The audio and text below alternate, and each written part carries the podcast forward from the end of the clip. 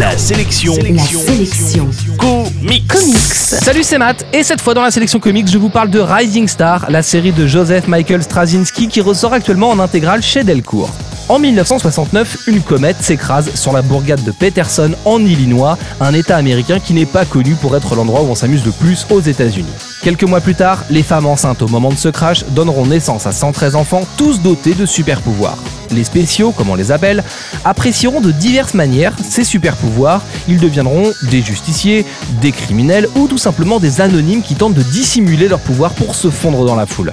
Pourtant, les spéciaux commencent à se faire assassiner et l'enquête montrera rapidement que ces meurtres sont commis par l'un des 113 adultes à super pouvoirs, dont l'énergie et la puissance semblent liés les uns aux autres.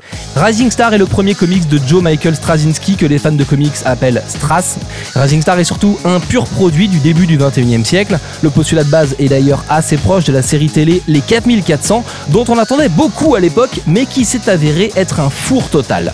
Publiée aux États-Unis par Topco, la série a également un peu souffert d'un manque certain de suivi artistique. Pas moins de 8 dessinateurs se sont succédés sur les 24 épisodes que compte la série régulière. Passé ces quelques détails techniques, Rising Star est une vraie bonne série qui place les personnages au centre du propos et montre des êtres exceptionnels aux besoins ordinaires placés dans un monde réaliste. Personnellement, je suis ravi de retrouver Rising Star, une série dont la traduction n'a jamais été vraiment achevée en France et que Delcourt a le bon goût de publier de manière logique. Chaque livre de cette intégrale reprend un acte de l'histoire originale de Rising Star.